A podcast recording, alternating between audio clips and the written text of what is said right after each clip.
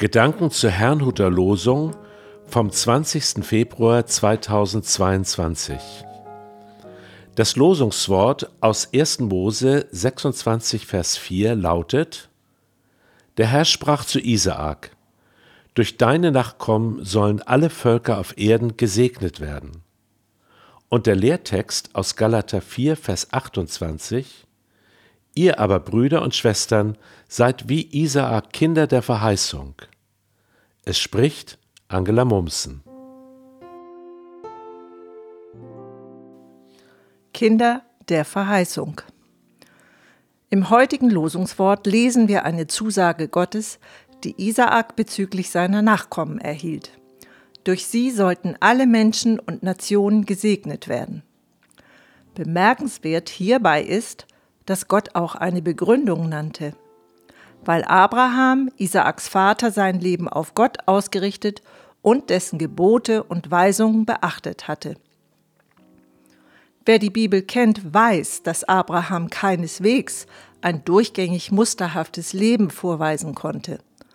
Aus menschlicher Sicht war er nicht das, was wir als vollkommen und heilig bezeichnen würden.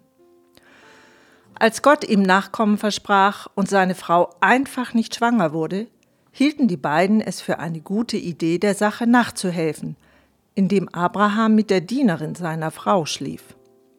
Tatsächlich wurde diese auch schwanger. Doch was als Problemlösung gedacht war, verursachte für alle Beteiligten immer wieder neue Probleme. Der Sohn, der aus dieser Verbindung entstand, war zwar Abrahams Sohn, aber nicht derjenige, den Gott verheißen hatte.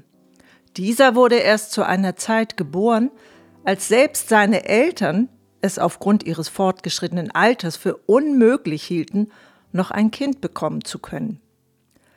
Als das menschlich Machbare an seine Grenzen kam, zeigte sich, Gott selbst sorgt für die Erfüllung seiner Verheißung. So wurde Isaak geboren.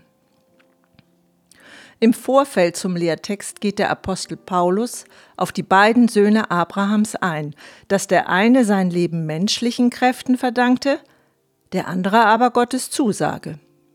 Und dann spricht Paulus seinen Lesern zu, wie Isaak Kinder der Verheißung zu sein. Das dürfen wir, so glaube ich, auch auf uns übertragen. Denn unser Glaube beruht nicht auf menschlichen Anstrengungen, sondern ist uns von Gott selbst ins Herz gelegt worden. Deshalb ist im Glauben nicht das menschlich Machbare entscheidend, sondern die Ausrichtung auf Gott. Und wenn wir fallen, dürfen wir darauf vertrauen.